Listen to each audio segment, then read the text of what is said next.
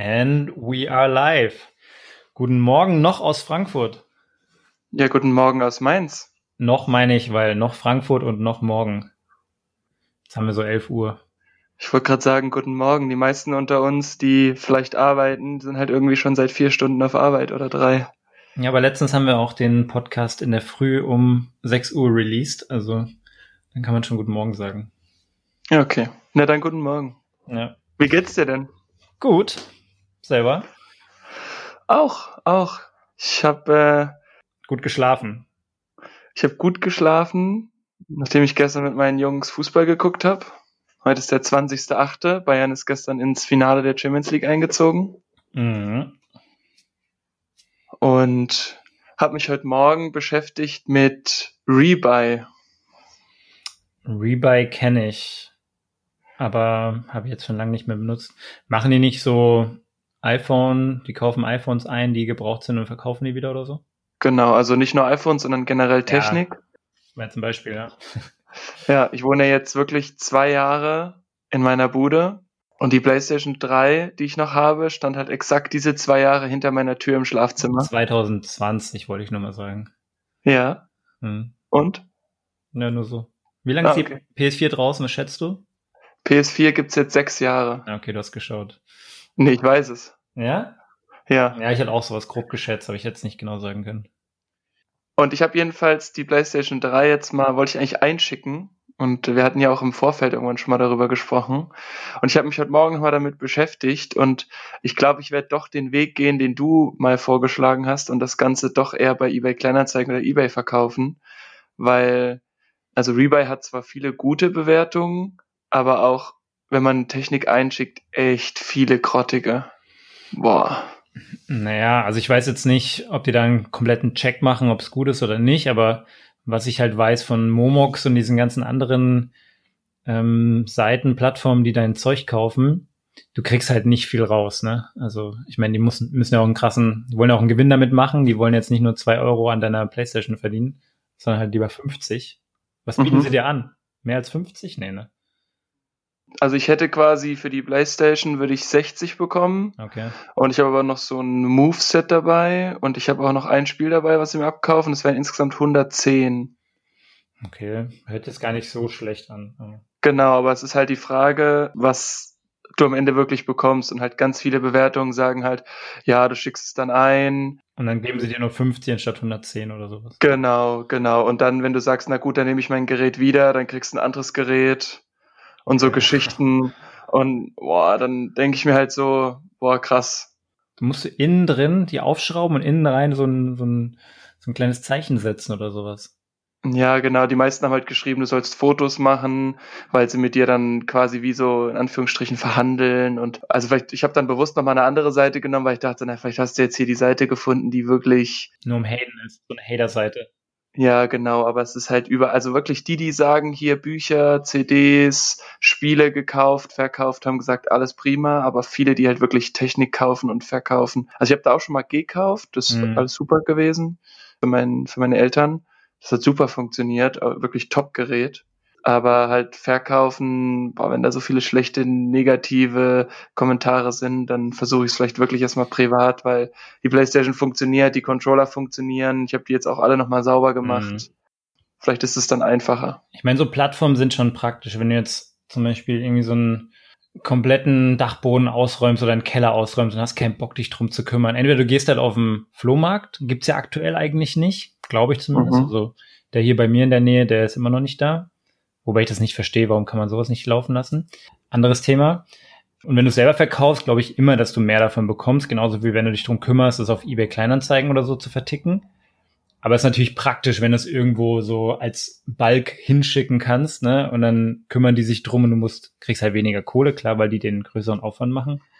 Na, jedenfalls habe ich eben, bevor wir aufgenommen haben, habe ich nochmal Fotos gemacht und werde das dann auf jeden Fall heute wenn wir uns später dann auch im Schwimmbad treffen, dann ist es wahrscheinlich schon eingestellt. Erstmal bei eBay Kleinanzeigen einstellen, mal gucken, ob da was kommt. Wahrscheinlich kommt als erstes, was letzter Preis, kriegst 20 Euro. Hm? Könnte passieren. Ich würde es vielleicht aufheben und dann erst im September oder Oktober verkaufen. Ich glaube, jetzt im Hochsommer finde ich schwierig. Ja, ich stelle es einfach mal ein und im Zweifel nehme ich es dann halt raus und setze es wieder rein. Ja, stimmt. Tut ja nicht weh, wenn es einmal gemacht ist. Genau wie Skier im Juni oder Juli verkaufen, ist immer schwierig. Weil man soll eigentlich die Sachen kaufen, die saisonal sind, wenn nicht die Saison ist. Ne? Sagt man immer, das ist immer der günstigste Preis. Aber wenn ich jetzt meine Ski verkaufen würde, würde ich halt auch nicht im, ja, denke ich halt dann nicht im Januar oder im, im, im Februar dran, dass ich da dann noch Ski verkaufen möchte, beziehungsweise Ski kaufen möchte. Ja, auf der anderen Seite kommt jetzt aber auch bald die PS5 raus. Und da dachte ich, ich nutze die Chance nochmal, bevor da nochmal die Preise runtergehen. Ja, wenn jetzt bei einer PS3 noch weiter runtergehen. wenn eine PS3 kauft, ist eh verzweifelt. Warum? Das Move ist mega geil. Kannst ja. du Tennis richtig spielen. Das ist so wie Wii Sports quasi. Ja, okay. Nur besser. Wii Sports in 2D halt. Ja, aber ist voll gut. Komplett alte Grafik. Ja, ja, ist voll gut. Klar, kann man machen. ich habe auch überlegt, ob ich sie behalte, aber meine Freundin hat sich relativ klar dagegen ausgesprochen. Ich habe früher meinen, meinen alten Gameboy und meine alte Super Nintendo verkauft, beziehungsweise damals war ich noch so jung, da hat meine Mutter verkauft, wo ich mich mhm. schon seit, vor zehn Jahren schon wieder drüber geärgert habe und jetzt ärgere ich mich immer noch drüber. Ich meine, ich habe mir mittlerweile eine neue gekauft, aber auch so der alte Gameboy ist halt schon cool, den noch, ich habe noch diesen ganz alten Klotz, ne, diesen, diesen grauen, diesen ersten. Und wäre schon cool, das noch zu haben, aber ich glaube jetzt bei der PlayStation ist nicht so dieser Sammlerwert wie jetzt bei so einer Super Nintendo oder die Nintendo-Sachen. Das Krasse ist, ich habe gerade mal geguckt, also hier bei Rebuy kannst du die PlayStation 1 gar nicht verkaufen, was ich gar nicht verstehe, weil da gibt's ja voll den Markt. Ist das bei PlayStation 1 so? Mhm, also die sind schon relativ teuer noch. Okay. Ich habe gerade mal geguckt, aber leider gibt's den auch nicht mehr. Nintendo hat doch diesen ihre erste Konsole sozusagen wieder neu aufgesetzt. Hm, ja, nicht die erste, aber. Aber die NES. Ah, die genau. auch? Ja. Ah, okay.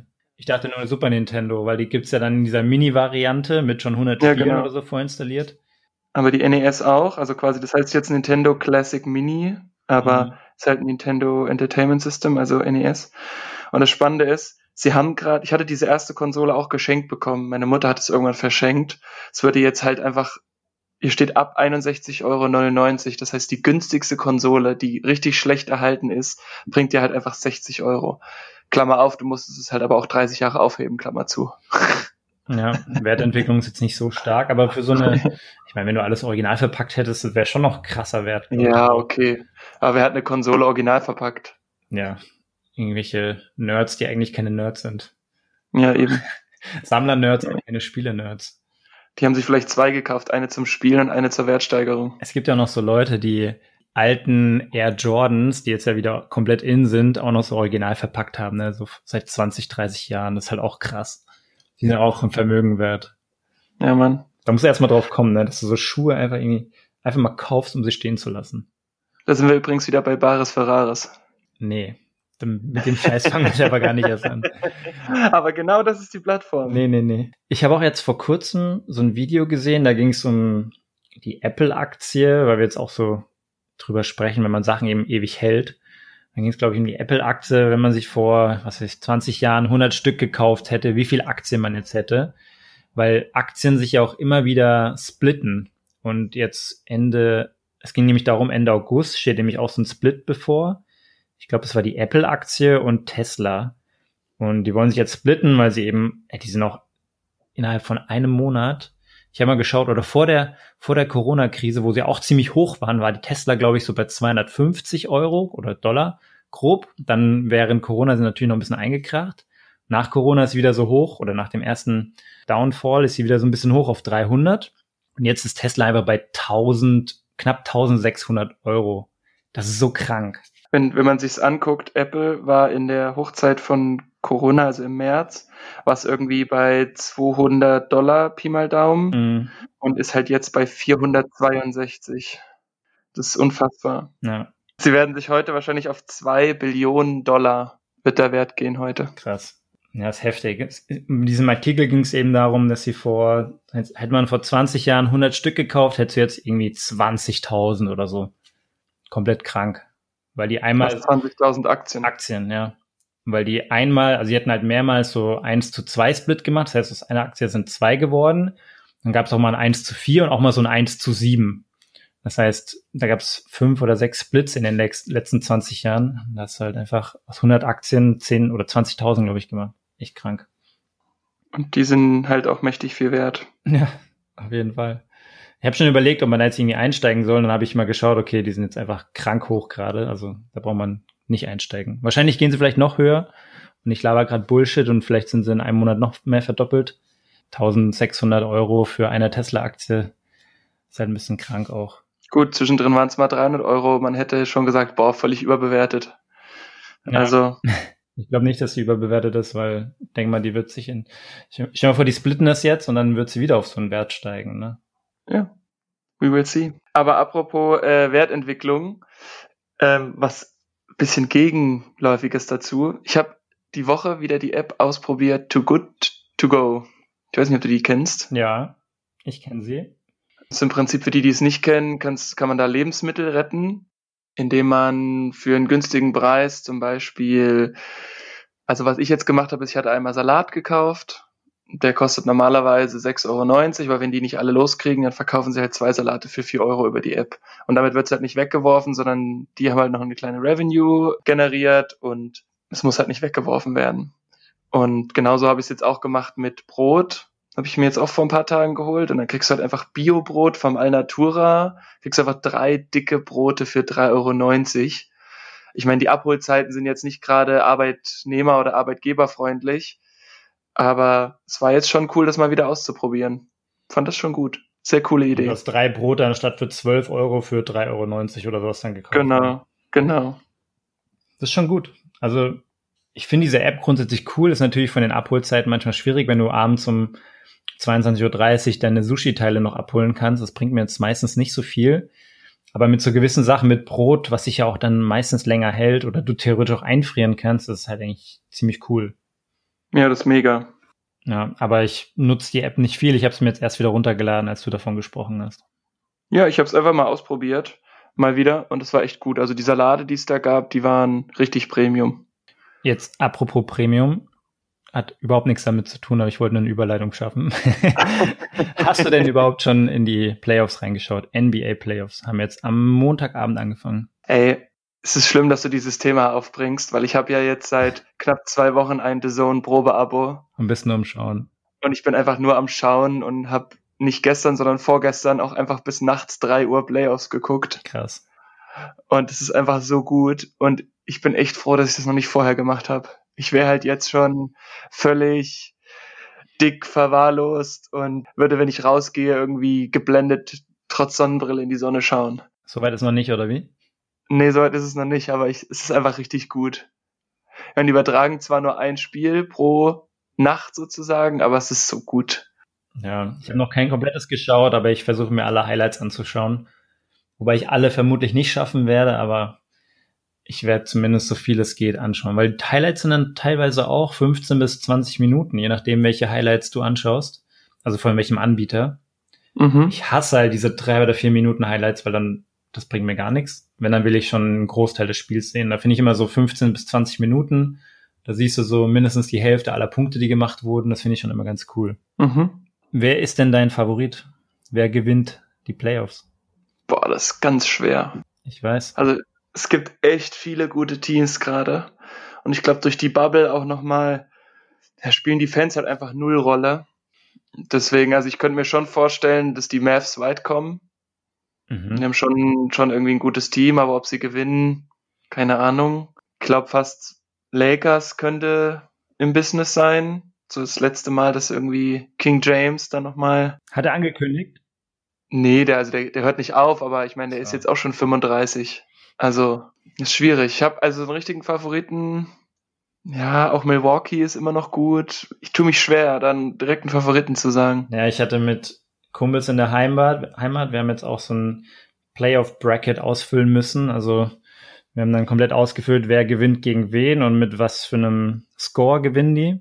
Und je oh nachdem, ähm, wer gewinnt, kriegst du eben Punkte. Wenn du den, wenn du die Punkte auch noch richtig getippt hast, also ob es dann 4-1 oder 4-2 ausgeht, gibt's auch nochmal extra Punkte und natürlich, wenn dann, wenn man am Ende den, den Sieger noch richtig ernennt, gibt's auch nochmal extra Punkte, immer unterschiedliche Punkte. Das haben wir letztes Jahr, mhm. letztes oder vorletztes Jahr auch schon gemacht. Ich habe die auf die Bugs getippt. Aber ich bin mal gespannt. Kann ja genauso gut Clippers oder Lakers sein. Ich glaube, Mavericks wird schon schwierig. Aber ja, bin gespannt. Ist auf jeden Fall interessant mit dieser Bubble, weil die alle reden auch von dieser Orlando Bubble. Und Leute, die jetzt kein Basketball schauen, die denken, von was, von was labern wir gerade? Du hast, glaube ich, letztes Mal auch schon kurz angesprochen, dass die ja komplett auf diesem Walt Disney Gelände ist es, ne? Mhm. Ja, dass sie da so ein NBA Playoffs oder auch schon vor den Playoffs haben sie da hochgezogen, dass sie wie so komplett isoliert spielen und sie nennen das eben die Bubble, weil die komplett abgeschnitten sind von dem Rest der Welt. Also die, die Spieler leben ja auch da und spielen da und versuchen halt dort die NBA Playoffs dann komplett auszutragen. Und ich finde es lustig, dass sie immer von dieser Bubble reden. Und ich habe auch schon so, ich habe es mir nicht angeschaut, aber ich habe Videos gesehen, wo dann die Spieler von berichten, so live in the Bubble und sowas.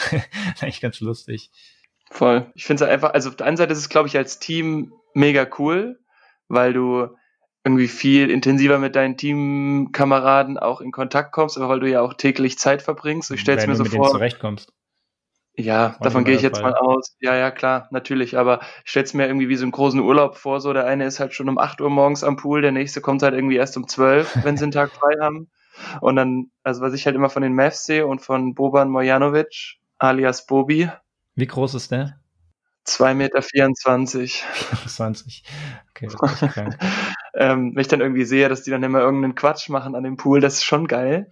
Ja. Also ist schon witzig. Auf der anderen Seite natürlich, ich meine, bis jetzt sind auch keine Familienmitglieder da, ne? Und jetzt auch ernste Themen, also da von, ich meine, irgendwie das, den Geburtstag des Kindes verpassen, finde ich schon schlimm, aber bis hin zu, die Oma hat einen Schlaganfall und ist im Krankenhaus und man muss sich halt entscheiden, spiele ich jetzt weiter mit oder bin ich dann halt erstmal zwei Wochen raus, wenn ich jetzt rausgehe. Mhm. Das ist halt schon hart. Also mhm. da ist Business as usual schon echt schwierig, finde ich. Und finde es auch generell etwas grenzwertig, dass dann, also ich meine, Dennis Schröder, das ist jetzt ein deutscher Basketballspieler, der ist halt ja einmal raus, weil er wieder Papa geworden ist aber du bist ja dann auch zwei Wochen trainingsmäßig raus, trainierst nicht ja. mit dem Team und da ist dann halt echt die Frage, was, also was bringt dir das? Ne? Und was bringt dir dann auch so eine Bubble aufrechtzuerhalten? Ja. Was hältst du denn von den Zuschauern bei der NBA? Weil wir haben auch letztens drüber gesprochen, dass bei der Bas äh, bei der Baseballliga, bei der MLB, so Pappkartons teilweise aufgestellt. Dann haben wir in Deutschland beim Fußball kennt man das ja, dass eigentlich gar keine Zuschauer da sind. Man versucht aber diese Geräusche einzuspielen, ne? Und jetzt beim Basketball ist es ja komplett anders. Sie haben ja dadurch, dass sie diese neue, diese neuen Arenen gebaut haben, wo sie jetzt ba Basketball in der Bubble spielen, Bubble Ball, ähm, haben sie so wie so Monitore, wo dann die Zuschauer, also so wie du und ich, wir können uns da einwählen. Ich weiß nicht, ob man da was zahlen muss, aber man ist dann wie auf so einem, wie so kleine Mini-Screens, wo dann jeder Zuschauer, also einige Zuschauer angezeigt werden und die haben dann ihr Trikot an und schauen dann dabei zu und werden aber auch im Stadion oder in der Arena gezeigt. Was hältst du davon? Weiß ich nicht, habe ich keine Meinung dazu. Ist okay. Ist wahrscheinlich kostet es auch wieder Geld. Bestimmt. Können wir vorstellen. Ja. Wahrscheinlich kannst du deinen Verein damit unterstützen. Ich meine, man kriegt die eigentlich kaum mit, ne? Aber ich finde es ich find's noch ganz lustig gemacht. Das finde ich noch ganz angenehm. Besser als so komische Pappkartons. Das ist schon ein bisschen besser, da hast du recht. Ich meine, wir sind ja auf dem Weg dahin. Wenn du jetzt in zwei, drei Jahren, wenn du dann mit deiner Virtual Reality Brille mehr noch an dem Spiel teilnehmen kannst. Ich meine, wer weiß, wenn diese Situation so bleibt, wie sie jetzt ist, man findet vielleicht nie einen Impfstoff und dann wird man auch nie wieder bei Sportveranstaltungen in großer Art und Weise teilnehmen können. Aber wenn du irgendwann dann auch mit deiner Virtual Reality Brille dann so fast vor Ort bist, noch viel weiter drin bist, dann wird es schon noch andere Arten von so Zuschauermodis geben. Und ich finde es auf jeden Fall interessant, dass sie jetzt bei diesen drei Sportlern schon über unterschiedliche Sachen da gemacht haben. Ja, ich glaube, es ist halt, wie du gesagt hast, so dieses The future is faster than you think. Ich glaube, das wird dem auch nochmal einen ganz schönen Push geben. Hm. Was hältst du von den diesen politischen Statesmen in der NBA?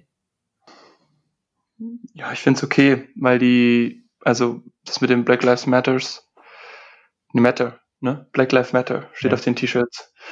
Das finde ich schon gut, dass sie das machen. Ich meine, ein Großteil der Player, die dort spielen, sind halt auch einfach schwarz dunkel, nachdem, wie man es jetzt nennen möchte. Und von daher, ich finde das okay. Ich finde es krass, dass man bei der NFL, jeder, der mal NFL in den letzten Monaten mitbekommen hat, da versuchen die sehr strikt dieses Politische von dem Sportlichen zu trennen. Ne? Da gab es ja damals von dem Kaepernick, der hat ja das mit dem, der hat sich damals hingekniet zu National Anthem und dann hat das eigentlich schon angefangen, oder das war so dieser Start von dieser Black Lives Matter zumindest, ich kenne mich da jetzt nicht hundertprozentig aus, wieder hartes Laienwissen, aber der war so einer der Mitinitiatoren auf jeden Fall und hat dieses Thema so ein bisschen gepusht. Damals wurde es ja voll abgeschottet und eigentlich will die NFL damit so politischen Themen nichts zu tun haben. Die NBA jetzt wiederum, die ist ja komplett da auf diesem, auf diesem Zug aufgesprungen und die haben ja die haben ja den Spielern jetzt die Möglichkeit gegeben, dass sie auf ihren Trikots einerseits ihren Namen draufstehen haben und andererseits diese so ein politisches Statement. Das finde ich halt schon krass, wie da die NFL und die NBA komplett unterschiedlich agiert, ohne das jetzt werten zu wollen. Mhm. Ich fand es mega lustig, dass der Maxi Kleber, ist ja so ein deutscher Spieler bei den Mavericks, dass der anstatt Equality auf seinem Rücken hat halt Gerechtigkeit stehen. Das finde ich ganz cool. Und haben ja mehrere Spieler auch in ihrer, in ihrer eigenen Sprache dann auch ihre, diese Sprüche draufstehen oder, oder zumindest Gerechtigkeit oder Equality und gibt es noch ein paar anderen Sprachen. Maxi Kleber hatte auch mal Gleichberechtigung draufstehen und dann gab es irgendwie so auch so ein bisschen so Leute, die sich darüber lustig gemacht haben, so, na, steht irgendwie Equality, Equal, bla bla bla. Und was steht da eigentlich bei Maxi hinten drauf? Was Gleichberechtigung? Vielleicht habe ich es auch verwechselt wie auch immer, jedenfalls haben sie sich dann so ein bisschen so, es sind viel zu viele Buchstaben und das kann ja. überhaupt kein lesen. Vielleicht war es auch Gleichberechtigung, ja. Hat, glaube ich, kaum aufs Trikot gepasst. Naja, mega langes Wort. das stimmt. Ja, ich finde es nur, nur crazy, dass die NBA da so ein komplett anderes, komplett andere Herangehensweise letztendlich hat, ne? Ja, aber ich finde es gut. Also ich bin eher pro NBA-Vorgehensweise. Ja. Manche Leute haben halt auch einfach Bock, nur Sport zu schauen und abzuschalten von diesen ganzen politischen Themen. Deswegen gibt's da schon auch sehr kontroverse Meinungen drüber. Aber ja, ich habe da jetzt, mir ist das eine und das andere, ist mir jetzt auch, ich kann mich da jetzt nicht komplett drüber auslassen, weil mir ist eigentlich egal. Auf jeden Fall sehr spannend. Von den virtuellen Zuschauern, vielleicht zu dem nächsten virtuellen digitalen Thema. Ich habe ja groß angekündigt, dass ich meinen Angelschein machen werde und ich mhm. habe die ersten Unterrichtseinheiten meines Angelscheins schon begonnen und absolviert und zwar online. Also es gibt mittlerweile so ein, ähm, ein ich glaube, es ist sogar nur ein Online-Anbieter, nennt sich Fishing King. Und die haben das für ganz Deutschland, aber ich glaube sogar auch europaweit, bieten die Online-Kurse für Angelscheine an. Und ich muss mhm. sagen, es ist sehr, ist teilweise so ein bisschen hemdsärmelig noch gemacht, aber sehr cool gemacht. Also so, was ich beim Angelschein mitbekommen habe, ist es überall Ländersache. Das heißt, Hessen macht es anders als Bayern. Ja? Das heißt, du hast überall so ein paar Unterschiedlichkeiten. Gott, schon wieder, selbst beim Angelschein muss jeder was anderes machen. Ja, ist halt überall Ländersache, wie bei allen, also wie bei vielen Themen. Und ich finde es aber cool, sie haben dann in diesem Online-Portal, haben sie es halt versucht, eigentlich zu standardisieren. Das heißt, wenn du jetzt in Hessen bist, dann haben sie ein anderes Modul mit dabei und wenn du jetzt in Bremen bist, dann haben sie wieder ein, zwei Module angepasst. Aber es sind einfach so Bausteine, die sie da zusammengeschustert haben. Und halt sehr elegant eigentlich, auch wenn es halt ab und zu so ein bisschen amateurhaft rüberkommt. Aber letztendlich so ein Training, sind wir mal ganz ehrlich, so ein Training bei irgendeinem hessischen Fischereiverband wird jetzt auch nicht immer 100% professionell rüberkommen, sondern vielleicht auch manchmal so ein bisschen hemdsärmelig, amateurhaft, was ja auch nicht schlimm ist. Ne? Aber das, bei dieser App kommt es eben auch so rüber ich muss einfach sagen, es läuft sehr, sehr gut und ich finde es einfach cool, dass auch in so einem, bei so einem Thema wie Fischerei, was ja eigentlich schon eher so ein bisschen altbacken ist, und ne, wenn ich dran denke, ist eher so ein bisschen altbacken, alt eingesessen und mhm. äh, da kommt es einfach so ein bisschen neuer Wind rein und ich glaube auch, dass Leute, ich sag mal, vor allem im jüngeren Alter, die da auch Bock drauf haben, eher drauf anspringen, sowas zu machen, in Eigenregie zu Hause, wo sie flexibel und mobil sind und sich die, diese Unterrichtseinheiten mal beim Kochen oder mal beim Chillen auf der Couch oder am Balkon anschauen können, als dass ich da dann drei Stunden immer vor Ort in irgendeinem äh, Fischereibunker da sitzen muss. Also ich finde es mega cool, dass es so funktioniert und bin ein super Fan davon. Ja, ich finde es ganz cool, wenn man sich halt einteilen kann. Ne? Vorher war es halt, wie du schon sagst, sehr steif. Aber jetzt ist schon cool. Also wie du, ne, dann macht man die, die Theorie zu Hause, das finde ich fein. Ich fände es aber auch okay, wenn es dann heißt, okay, es gibt eine Präsenzveranstaltung, genau. wie so eine Art letzte Vorlesung, wo man nochmal alles durchgeht. Und die Prüfung finde ich aber auch okay, wenn die vor Ort stattfinden ja, ja. würde. Ist auch genauso der Fall. Also es gibt so einen Praxistermin, so eine Praxiseinheit. Ist aber auch nicht in jedem Bundesland so. In manchen kannst du nur die Theorie machen und dann den Test. In mhm. Hessen musst du noch so eine Praxiseinheit machen. Danach gibt's dann den Test, ja. Der ist dann auch vor Ort. Und bei dem Praxistag, da machst du halt auch noch verschiedene Sachen, wo du wirklich dann praktisch ran musst mit Angel und Fisch und so in der Hand, ja. Und Theorie finde ich aber genauso. Bei so vielen Scheinen oder Kursen, da kannst du die Theorie letztendlich zu Hause machen. Natürlich ist der Austausch mit Leuten oder Gleichgesinnten oder Leute, die gerade in der gleichen Lage sind, finde ich mega wichtig, wie jetzt so Communities oder so, dass man sich da ein bisschen austauschen kann. Aber ich finde, dieses Flexible schlägt einfach dieses vor Ort sein und austauschen können. Für mich zumindest. Mm, ja, also ich glaube, die Theorie schon, weil du ja einfach dann noch ganz viel lernst, jetzt zum Beispiel von Leuten, die erfahren sind im Angeln. Mhm. Also ich meine, irgendwie, um jetzt die Basics zu lernen, auch in der Fahrschule zum Beispiel, ja, das kann man sich auch anhören. Aber auf der anderen Seite fände ich es aber auch wichtig, dass das irgendwie überwacht wird, wenn man jetzt so eine Theoriestunde hat. Also es kann gerne zu Hause gemacht werden, mhm. aber dann irgendwie schon so mit Kamera und Lehrer zum Beispiel, wenn ich das jetzt mal vergleiche. Beim Fischen ist es jetzt vielleicht nicht ganz so schlimm, aber zum Beispiel jetzt bei einer Fahrschule würde ich mir das wünschen, dass da schon der Lehrer irgendwie aktiv dran teilnimmt, weil nicht, dass der Junge das irgendwie anmacht und dann rausgeht und aber nicht zuhört oder das Mädel. Und am Ende hat er alle Vorlesungen gemeistert, in Anführungsstrichen, und dann macht er die Prüfung, weil er sich per Bulimie lernen das ganze Wissen aneignet und dann gibt's mehr Unfälle jetzt auf den Straßen. Okay, man könnte ja auch jedes Mal nach so einer Theorieeinheit so einen kleinen Test machen, den man erstmal bestehen muss, um zur nächsten zu kommen. Würde ja auch gehen. Also ich glaube, dieses Thema kann man schon umgehen oder Lösung finden. Ich finde es auf jeden Fall ein mega Vorteil, wenn ich da flexibel bin und das mir so einteilen kann, wie ich Bock habe. Und dieses Zusammenkommen, angenommen, du lernst jetzt für einen Führerschein, ich weiß gar nicht, ob, wie das aktuell ist, ob man den schon online machen kann, keine Ahnung. Angenommen, das gibt's noch nicht, dann könntest du ja die Theorie komplett zu Hause machen, könntest dann ab und zu so Stunden anbieten, wo man entweder virtuell mit dem, mit dem Trainer oder dem Fahrlehrer quatschen kann, wenn man Fragen hat, offene Fragen hat. Oder du kannst natürlich immer vor Ort hingehen und dann so eine, wie so eine Fragestunde halten. Aber jetzt, ich finde nicht, dass das überwacht werden müsste. Ich glaube nicht, dass es dadurch jetzt mehr Lernerfolg hat. Ich meine, bringt ja nichts, wenn jener, jemand mir zuschaut, wie ich dabei aufpasse. Also. Ja, gebe ich dir recht. Aber dann wäre vielleicht für mich das Thema, dass der Test wirklich sich unmittelbar an das Video anschließt und dann so eine Zeit runterläuft. Also quasi, dass man nicht irgendwie dann googeln kann. Du bist aber streng. Naja, aber was, also ja toll, dann ist es irgendwie so eine Schulung, die durchläuft. Mhm. Und dann bin ich, setze ich mich nicht an den PC, sondern sage so, hey cool, ich gehe jetzt mal Bier trinken und dann google ich das dann irgendwie zusammen am Computer. Nee, du sollst ja aufpassen und du sollst was mitnehmen, weil gerade Straßenverkehr finde ich schwierig. Am Angeln jetzt vielleicht nicht so kritisch, ne? Richtig. Immer wieder die Relation setzen. Aber wenn ich jetzt zum Beispiel freiwilligen Angelschein mache, dann sollte ich selber motiviert sein, die Sachen zu lernen, damit ich sie generell weiß, beziehungsweise auch dann im Test weiß, ne? Weil sonst muss ich den Test zwei oder dreimal machen. Wenn ich jetzt einen mhm. Führerschein mache, okay, dann bin ich vielleicht teilweise noch ein bisschen jünger, wobei ich einen Angelschein auch schon mit 16 oder so machen kann. Ja. Wenn ich jetzt einen Führerschein mache, sollte ich auch motiviert sein, die Sachen zu lernen, damit ich auch den Test bestehe.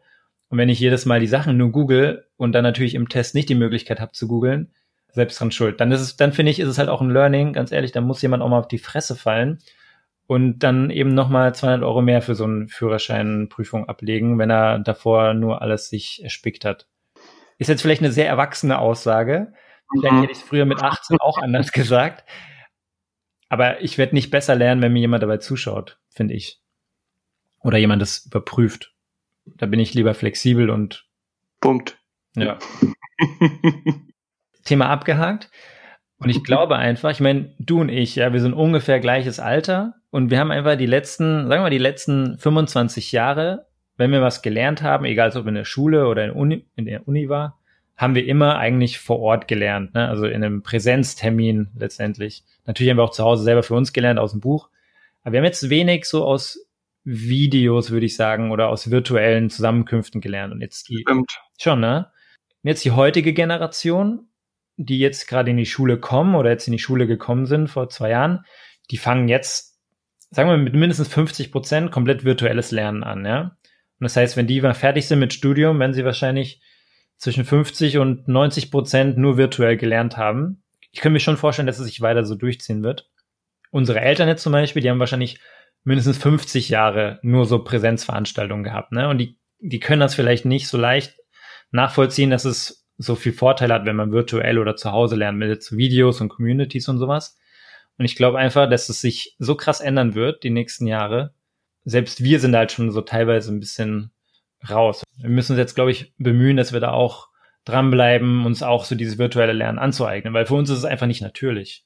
Und vor allem haben unsere Eltern ja auch einfach zum Beispiel ja nur mit Text gelernt. teilweise sogar ohne Bilder. Und dann kamen bei uns ja Bilder dazu und jetzt kommen Videos dazu. Das heißt, eigentlich so einen ständigen Wandel im Lernen. Ja, Videos und virtuelles Lernen, wenn du dann deinen Trainer oder deinen Coach oder deinen Lehrer noch irgendwo bei einem Skype sonst wo hast, ne? Ja, eben. Stell dir mal vor, in fünf Jahren hast du dann deine Virtual Reality Brille auf und der Lehrer steht irgendwo in so einem virtuellen Klassenzimmer und du hast mit dein, läufst mit deinem Avatar dann irgendwie rum und kannst sogar was an die Tafel schreiben oder so in so einem virtuellen ja, Raum. Ich glaube nicht, dass es so weit weg ist. Ich glaube, das wird dann irgendwann kommen. Ob es jetzt in drei, vier, fünf Jahren schon ist, weiß ich nicht, aber in den nächsten zehn Jahren, also wenn wir so autonomes, autonome Autos haben, dann müssen wir auch so virtuelle Lernräume eigentlich haben, wo man dann theoretisch vor Ort dann rumlaufen kann. Das glaube ich schon. Ja, das kommt auf jeden Fall. Aber weißt du, so für, jetzt für meine Elterngeneration, für die ist das komplett unverständlich, wie sowas funktionieren kann. Und da kommt halt wieder dieses, dieses digitale Mindset, so ein bisschen, was ich von diesem Buch erzählt habe, von The Future is Faster Than You Think, dass du dich halt mal reinversetzen kannst, was überhaupt kommen könnte in den nächsten Jahren. Weil die können das, glaube ich, einfach nicht nachvollziehen.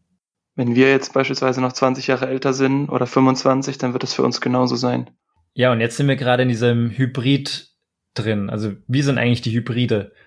Wir ja. kennen zwar die alte Welt, ich meine, wir sind aufgewachsen ohne Internet, ganz früher, ja, oder zumindest ohne Handy, ohne Internet. Ich weiß ja nicht, wann du aufgewachsen bist, aber bei mir gab es schon Internet. du hast vorhin erzählt, dass du mit deiner NES früher noch gezockt hast. Ja, die war auch damals schon alt. Ja, stimmt. Aber jetzt mal was anderes. Ja, aber nicht zu weit vom Thema abkommen. Ich habe noch ein paar Themen dazu. Ah, okay, na dann mach, mach das erst. Weil meins wäre wirklich weit weg. Okay. Ich glaube, bei mir dreht sich heute alles um online und virtuell. ich wollte ich wollte nur noch ein paar Sachen sagen. Und zwar hast du schon mal so ein, ich weiß nicht, wie man es ausspricht, Udemy oder Udemy oder Udemy Kurs gemacht? Was willst du von mir? Kennst du das? Nee also es schreibt sich U-D-E-M-Y. Ich denke mal, es kommt von U Academy, also so eine Online-Akademie, ja, wo eigentlich so virtuelles Lernen oder so Online-Lernen durch so Videos gefördert wird. Also du kannst zum Beispiel, angenommen, du bist jetzt ein Pro in C++ Programmiersprache, dann kannst du da deinen Kurs veranstalten, kannst irgendwie PowerPoints generieren und ein Video von dir machen, dann kannst du da hochladen und theoretisch verkaufen. Ja, das kenne ich. Da gibt's jetzt auch irgendwie, habe ich jetzt letztens gesehen, Dein Superprof oder so heißt es in Deutsch. Da kannst du zum Beispiel auch FIFA-Kurse anbieten. ja, eigentlich ganz geil. Das ist cool. Für, ja, für so Zockerspiele so ein, so ein kleines Training geben. Mhm. Also für alles, da kannst du für alles. Für Counter-Strike von früher noch so ein bisschen. Ja, auch, alles. Da habe ich noch gar nicht dran gedacht. Ich meine, mit diesen ganzen E-Sports, natürlich musst du da auch E-Training eigentlich machen für die E-Sports, ne? Richtig gut. Mhm. Ich habe jetzt ab und zu mal so ein bisschen Twitch geschaut, wegen diesem Volleyball jetzt im Sommer. Aber Twitch ist ja eigentlich diese Plattform für so, ja, eigentlich für so E-Sports, also um irgendwelche Spiele zu zocken und da Leuten zuzuschauen. Ich glaube, das wird auch so eine, so eine riesen Plattform in der Zukunft, wo auch dann Sport drüber laufen wird, normaler Sport. Kann ich mir vorstellen, ja. Ja, und das halt auch irgendwie so, da muss man auch irgendwas finden, wo man da partizipieren kann, weil ich glaube, das ist, das macht mir auf, auf der einen Seite mega Bock und ich glaube, das ist halt auch so ein Zukunftsthema, dieses Twitch wird noch mega groß werden. Wer sich noch nicht damit auseinandergesetzt hat, kann da gerne mal reinschauen. Ich bin da auch noch eher so ein Newbie oder so ein Amateur, was das angeht. Aber ich glaube, in Zukunft werden auch viele Sportarten dann auf Twitch übertragen und kommentiert von Leuten, einfach random, zusätzlich zu diesen ganzen E-Sport-Themen. Auf jeden Fall habe ich mal dieses Udemy oder U Academy ausprobiert, weil ich da so kostenlose Kurse letztens mir geschossen habe. Die kosten eigentlich so 130, 140 Euro oder so. Ja, pew pew. Und dann habe ich so ein paar kostenlos bekommen. Voll die spannenden Themen, aber ja, das ging gar nicht. Das ist ja so ein bisschen auch wie LinkedIn Learning. Ich meine, wir haben das ja auch beide am Anfang schon der Kurzarbeitszeit gemacht und die Qualität ist halt manchmal echt räudig, ne? Ähm, dann auch, wenn du dann so Kurse hast und irgendwie dann ja, die sieben Jahre alt sind, die von 2013 sind, und dann jemand dir erzählt, hey, check mal das neue Tool Doodle ab. Ja, geht gar nicht. Ich meine, für uns, wir sind jetzt vielleicht überdurchschnittlich virtuell oder digital unterwegs. Ach, aber Doodle. Also meine Mutter kennt Doodle nicht zum Beispiel, denke ich. Meine schon. Im Osten ist man ein bisschen, bisschen digitaler. Jetzt kriege ich wieder Ärger. Darf ich aber auch nicht sagen also wenn du dich halt einfach, vielleicht kennst du es auch, weiß ich nicht, bei meiner Mutter. Aber gewisse Sachen kennen die halt einfach nicht, obwohl es für uns so Standard ist. Ne? Ich meine, die werden noch nie von Twitch gehört haben zum Beispiel. Instagram nee. geht noch, YouTube geht noch, aber alles darüber hinaus wird dann schon schwierig. Ich meine, wenn ich jetzt mit Kryptowährung ankomme, das wird dann schon sehr grenzwertig. Bitcoin hat man schon mal gehört, aber was das eigentlich ist, ist wahrscheinlich auch schon schwierig. Ich meine, wir sind auch vielleicht überdurchschnittlich im Vergleich der ganzen Menschheit oder der ganzen Deutschen, sage ich mal. Aber jetzt im Vergleich mit den 12 bis 20-Jährigen sind wir wahrscheinlich krass unterdurchschnittlich unterwegs, ne?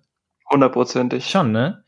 Und die Frage ist halt irgendwie, wie kann man da so up-to-date bleiben, dass man da auch weiter mitmischen kann in den nächsten Jahren. Wie hältst du dich da fit? Ja, die Frage ist ja, was heißt denn mithalten? Einerseits mit den Technologien auskennen. Ich meine, man muss nicht alles kennen, man muss da nicht alles können. Ne? Ich habe mir zum Beispiel früher mal vorgenommen, ich wollte nie so werden wie gewisse ältere Leute, die dann keine Ahnung haben, wie man so ein, so ein Super Nintendo bedient. Ne? Das habe ich mir früher schon gedacht ich meine, ich habe mir jetzt keine, keine Nintendo Switch gekauft, habe ich aber vielleicht für, für den Winter mal vor. Letztens habe ich mal, letztes Jahr habe ich irgendwann mal mit so, einem, mit so einem kleinen Jungen, waren wir auf so einer Feier und er hat halt die ganze Zeit seine Nintendo Switch da gezockt, ne? Da habe ich halt mit ihm eine Runde gezockt. Und das finde ich halt cool, dass man da ja am Ball bleibt, ne, bei so gewissen Themen. Ja, ich glaube schon, dass du es per se schon mitmachst, in Anführungsstrichen, wenn deine Kinder dann da reinwachsen, wenn man irgendwann welche hat. Das ist Punkt eins. Ja. Und dann ist aber auch die Frage, hat man dann, also nicht hat man Zeit, sondern nimmt man sich die Zeit dafür? Mhm. Dann auch wirklich, wie soll ich es jetzt ausdrücken, quasi dann up to date zu bleiben und irgendwie so in Anführungsstrichen jetzt bei Nintendo Twitch zum Beispiel, äh, Switch zum Beispiel, so ein Zocker-OP zu werden. Ich finde eigentlich das Leben als Zocker-OP ziemlich cool. Ja, ich glaube, du hast später einfach so viel Rheuma und sonst was, dass du gar nicht mehr zocken kannst. Ah, das glaube ich nicht. Ich bin immer fit. Äh, abwarten. Es gibt natürlich die einen Technologien, die so oder so auf uns zukommen werden und man kann die dann nutzen. Ne? Wie zum Beispiel Uber. Ob ich mich jetzt damit auseinandersetze oder nicht, wenn ich halt in, ich sag mal, in LA lebe und es gibt halt weniger Taxen, sondern vielmehr nur noch Uber, dann irgendwann muss ich mich halt mit auseinandersetzen, sonst habe ich die Möglichkeit nicht mehr damit irgendwie vom Fleck zu kommen, ja, wenn ich keine andere Fahrmöglichkeit habe, ne, zum Beispiel. Da musst du dich einfach mit auseinandersetzen. Aber es gibt auch Themen, da wäre es schon gut, wenn man sich auseinandersetzt, bevor es zu spät ist, weil sonst hast du, bist du vielleicht einfach zu weit weg, um diese Technologie noch zu verstehen oder hinterherzukommen. Und zweites Thema, du wirst halt keine Businessmöglichkeiten haben, beziehungsweise du wirst mit dieser Technologie nicht arbeiten können, wenn die einfach schon seit fünf Jahren hinter, im Hintergrund reift und du dann erst nach fünf Jahren davon mitbekommst. Da habe ich eher so das Thema. Stimmt. Nicht, dass sich irgendwann so eine Welle dann überrollt, weißt du? Ja, das stimmt.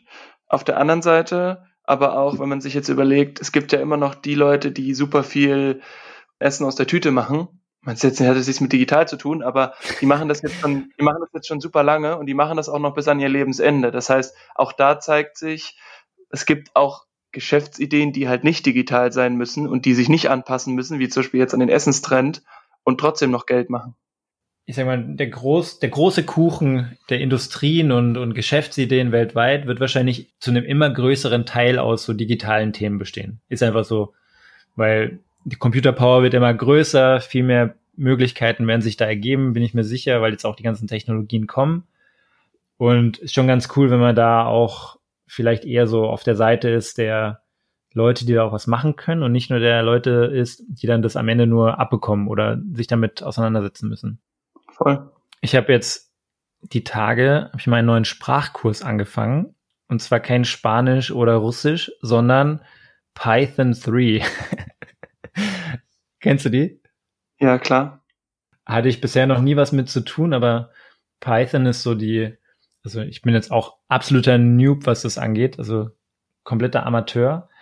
Diese ganzen Themen mit Machine Learning, künstliche Intelligenz, aber auch so die ganzen Data Scientists, dafür ist Python eigentlich so die, die Grundlage oder die, die Grundsprache, mit dem vieles von diesen Themen funktioniert. Und wenn man sich da, ich dachte mir halt, wenn man sich da mal so ein bisschen einliest und zumindest mal so die, die Grundthemen versteht, so wenn ich ein bisschen Spanisch kann, ist immer ganz cool.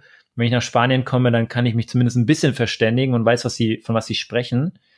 Und ich dachte mir so, wenn ich mal ein bisschen so die Grundkenntnisse von Python oder irgend sowas ähnlichem lerne, dann bin ich vielleicht nicht der komplette Newbie bei so Themen und kann vielleicht gewisse Sachen ein bisschen besser verstehen.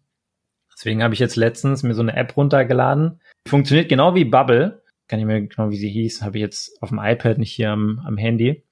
Und funktioniert aber genauso. Du kriegst dann so Vorschläge und kannst dann da einfach mitarbeiten und es führt dich genauso durch wie jetzt bei Spanisch. Führt sich halt durch so eine Programmiersprache durch. Das fand ich eigentlich ziemlich cool. Und wie heißt die App? Ja, weiß ich jetzt nicht. Ja, das ist so das Wichtigste. Red mal weiter, dann kann ich dir die App auch sagen. Also es gibt viele Apps, wenn du da einfach, ähm, ja, nee, muss ich nachschauen, habe jetzt keine Ahnung. Ja, was ich dann direkt halt fragen würde, ist, was hat die Anwendung? Weil ich meine, ich könnte mir sowas auch vorstellen, aber ich würde halt irgendwann die Lust verlieren, wenn ich dann keinen Anwendungsfall sehen würde. Also jetzt nicht nur, ich möchte am Ball bleiben, das wäre für mich irgendwie zu wenig. Wäre noch besser, wenn man eine konkrete Anwendung hat. Ich bin einfach davon überzeugt, dass so Machine Learning und künstliche Intelligenz werden so ein krasses Thema werden oder sind wahrscheinlich schon ein ziemlich krasses Thema und wird aber immer noch weiter zulegen und ich glaube, das ist ein ganz nettes, wenn man da so ein bisschen Grundkenntnisse hat ohne jetzt eine konkrete Anwendung zu haben, ja. Wenn ich jetzt, ja, wenn ich jetzt ein Data Scientist werden würde, wollen würde, dann wäre das wahrscheinlich noch ein besserer Grund, da mich reinzuhängen. Für mich geht es jetzt erstmal so ein bisschen so die Basics kennenzulernen. Wie kann ich einen Kaffee bestellen, so eine Art, weißt du? Voll. Waren das deine digitalen Themen? ja, du kannst gerne was anderes anbringen. Okay. Aber was ist wirklich was komplett anderes? Ja. Und zwar hast du den Sachverhalt in Weißrussland mitverfolgt mit der Wahl? Teilweise ja. Also ich habe es mitbekommen, bin da jetzt nicht negativ eingelesen, aber der hat der, der hat eine Wahl und er, der Präsident hat wurde wiedergewählt mit 80,4 Prozent oder so der Stimmen. Und das ist anscheinend kompletter Bullshit, was viele Leute sagen, auch das Volk sagt. Und die haben alle ein bisschen rebelliert in den letzten ein, zwei Wochen. Genau, der ist halt seit 26 Jahren an der Macht und, sage ich mal, eine der letzten Diktaturen, wenn man jetzt Weißrussland zu Europa zählt, von Europa. Und das Spannende daran ist halt auch, ich habe heute Morgen einen Artikel dazu gelesen von einem relativ hohen Spiegel- oder Stern-Redakteur, der auch nach Weißrussland reisen wollte, um das ja, zu dokumentieren oder auch eben von dort zu berichten. Ja. Und am Flughafen von Minsk wurden quasi nicht nur ihm, weil da saßen viele Reporter auf dem Flieger, wurde einfach die Pässe abgenommen und die sitzen jetzt seit eineinhalb oder zwei Tagen in so einem Transitbereich. Da gibt's zwei Betten und sonst nur Stühle. Und es heißt halt, ja, wir prüfen noch eure Dokumente und ihr müsst jetzt halt hier bleiben. Okay. Krass. Und dann denke ich mir halt so, das ist irgendwie total abgefahren, weil es ist nicht weit weg von uns. Und ich meine, bei uns wird sich ja auch oft darüber beschwert, wie die Politik sich verhält, aber das ist halt nochmal richtig krass und ich meine irgendwie, dass Reporter festgehalten werden, um nicht aus dem Land berichten zu dürfen, das ist ja irgendwie so mhm. der letzte Atemzug eines fast Toten. Ja, und Trump lässt in USA alle möglichen Mail, wie nennt man die, diese, diese, diese Briefkästen letztendlich abmontieren und damit keine Briefwahlen stattfinden können. Ist auch komplett crazy. Ja, und er selbst hat Briefwahl beantragt. Ja. Das ist irgendwie verrückt, weil, ja, man, also man muss uns einfach wieder mal in Relation setzen, was wir eigentlich haben oder wie gut es uns da eigentlich geht. Weil wenn jetzt halt alle gegen Merkel voten würden, dann würde das jetzt hier auch so stehen. Da würde niemand irgendwo jetzt sagen, oh ja, okay, Angela ist nochmal mit 96 Prozent wiedergewählt. Hm. Bin mal gespannt. EU hat es jetzt auch nicht anerkannt, ne? Bin mal gespannt, ja. was jetzt passiert. Ja, ich auch. Es bleibt auf jeden Fall sehr spannend. Elon Musk ist übrigens jetzt viert, viertreichster Mann der Welt geworden, nachdem die Aktie so nach oben geschnellt ist. Nur nochmal so als kleiner, kleines Thema hinten dran. Sag, wie du wieder direkt das Thema abmoderierst und wieder ins Digitale abrutscht. Nee, nee, das wollte ich nur nochmal sagen. Das hatte ich mir noch notiert, aber. Das ist der Digital Thursday. Digital Money Thursday. Digital Thursday, genau. Damit wir bei TT bleiben, weißt Ja, genau. Ja. ja, jedenfalls, also ich bin immer noch sehr, so, sowas beschäftigt mich schon. Also gerade das Thema da, dass dann so Wahlmanipulationen stattfinden und Leute gehen auf die Straße und die, die Armee wird dagegen eingesetzt. Ich glaube, das, das kann man sich hier gar nicht vorstellen. Das will ich mir auch gar nicht vorstellen, was für eine, in was für eine Angst man dann lebt, aber trotzdem irgendwie, wenn man das Regime stürzt, in Anführungsstrichen, finde ich krass. Also finde ich wirklich krass. Ja, wird auch interessant, wie es in USA dann sein wird, wenn jetzt Trump wiedergewählt wird. Das wird crazy. Wenn er nicht wiedergewählt wird, dann wird das nicht anerkennen. Was passiert dann? Sagt er dann, okay, alles gut? Oder sagt er dann, nö, sehe ich nicht an, ich bleib weiter an der Macht und hier meine Anhänger macht einen Bürgerkrieg? also ja, er hat ja schon angekündigt, dass er es nicht anerkennen wird, wenn er nicht gewählt wird. Also was ist das für, was ist das für eine Aussage, Mann? Das ja. wird auch komplett crazy. Also der November wird crazy. Ich bin gespannt. Anderes Thema. Du und ich, wir haben uns ja beide dafür angemeldet. Vielleicht kann man damit auch unseren Podcast heute beenden. Und zwar haben wir schon ganz am Anfang von unserem Podcast darüber gesprochen, dass man ein bedingungsloses Grundeinkommen ja mal erwägen könnte. Und jetzt gibt's tatsächlich in Deutschland den ersten Test.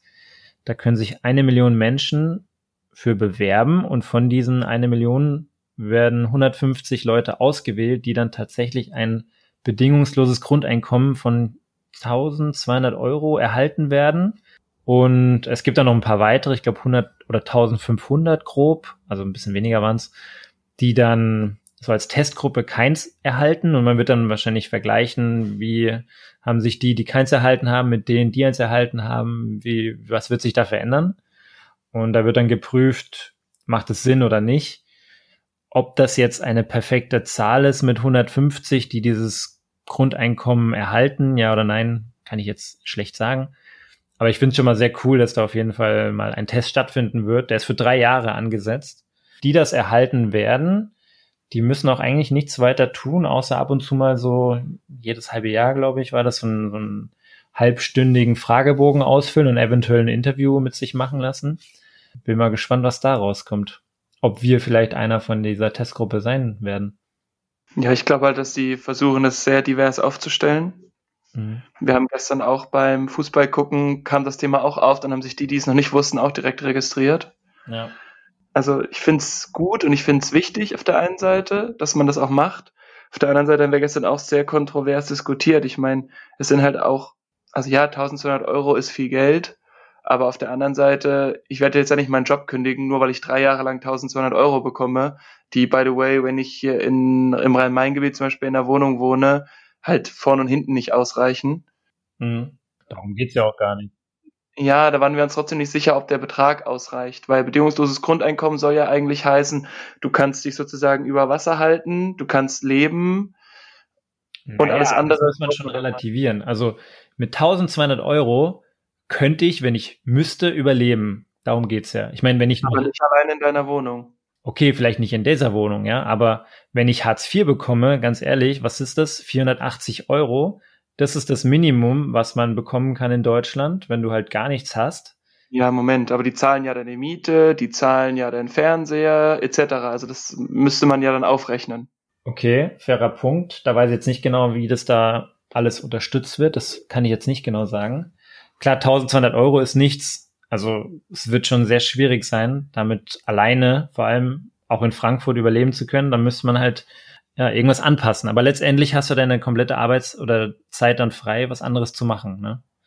Mhm. Das soll ja schon animieren, dass man sich dann auch um gewisse andere Themen kümmert. Und letztendlich kannst du ja mit 1200 Euro bedingungslos und hast komplette Zeit noch frei, kannst du theoretisch noch einen 400-Euro-Job oder ganz normal arbeiten gehen mit Mindestlohn selbst und hättest dann auch wahrscheinlich 2000 Euro im Monat. Also das finde ich schon ziemlich krass. Mhm. Und theoretisch, was ich halt noch interessant fände bei dem Test, es geht ja auch so ein bisschen darum, was ist mit Leuten, die jetzt, angenommen, die sind jetzt arbeitslos, beziehungsweise Leute, die vielleicht auf der Straße leben, die aktuell auch auf eine gewisse Art und Weise irgendwelche soziale Unterstützung bekommen, ob sie jetzt Hartz IV bekommen oder so, weiß ich nicht, wie da die Bedingungen sind. Aber irgendwie Sozialarbeiter, soziale Einrichtungen, irgendwas wird es ja auch geben, wo die sich hinwenden können. Und für so, für solche Leute wäre das ja auch interessant mal, ne? Also, das ist ja genau der Hebel auch, wo, wo Leute sich was versprechen, dass Leute, die eben zum Beispiel auf der, auf der Straße leben und das Sozialsystem teilweise belasten, die dann durch so ein Grundeinkommen vielleicht sich ein neues Leben aufbauen können. Ne? Ob sie das berücksichtigen, weiß ich nicht in dem Test, aber ich, ich kann mir vorstellen, dass Leute, die jetzt auf der Straße leben, schwieriger oder es, für die ist es schwieriger, sich da jetzt digital bei so einer, bei so einem Test anzumelden. Ja, ist die Frage, ob sie das dann nicht bewusst auch mitsteuern. Müsste man sich die Studie auf jeden Fall nochmal angucken. Dass sie da bewusst auf Leute zugehen, kann natürlich sein, ja. Das könnte möglich sein, weil ich meine, du willst ja tendenziell schon einen Durchschnitt durch die Gesellschaft, aber was wir gestern auch festgestellt haben, das Projekt ist cool, Es ist halt aber natürlich viel Verwaltungsaufwand in Deutschland gerade generiert, den du halt definitiv abbauen müsstest, um sowas dann auch flächendeckend einzuführen. Und Punkt zwei. Das ist die Finanzierung, das ist ein anderes Thema, ja.